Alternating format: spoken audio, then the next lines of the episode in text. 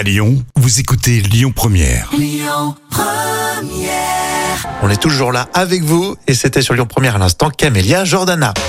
Ah, un petit peu d'histoire dans l'instant culture, c'est comme tous les jours pour épater vos collègues avec Professeur Jam.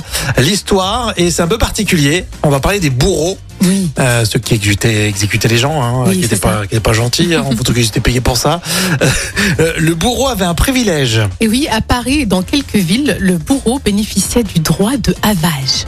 Alors pourquoi? En fait, ça lui permettait de prélever des denrées vendues sur le marché sans payer. En fait, ce droit était destiné à compenser le fait que, vu son impopularité, hein, beaucoup de marchands refusaient de le servir. Et sur les quantités de nourriture, la règle était la suivante il pouvait prendre autant que peut prendre une main. C'est rigolo ça. hein Et Enfin c'est rigolo. oui, mais c'est quand même, ça reste un privilège. sinon il avait rien à manger. Oui, c'est vrai. Droit de havage. Et Ah, hein. ensuite, la main a été remplacée par une cuillère, mais euh, la cuillère avait tendance à grandir de plus en plus.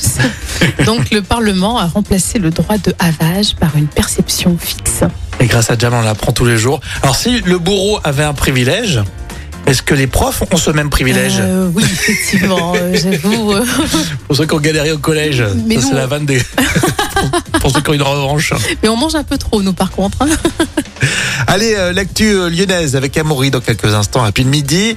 Et puis, on continue aussi avec Florent Pagny sur Lyon Première.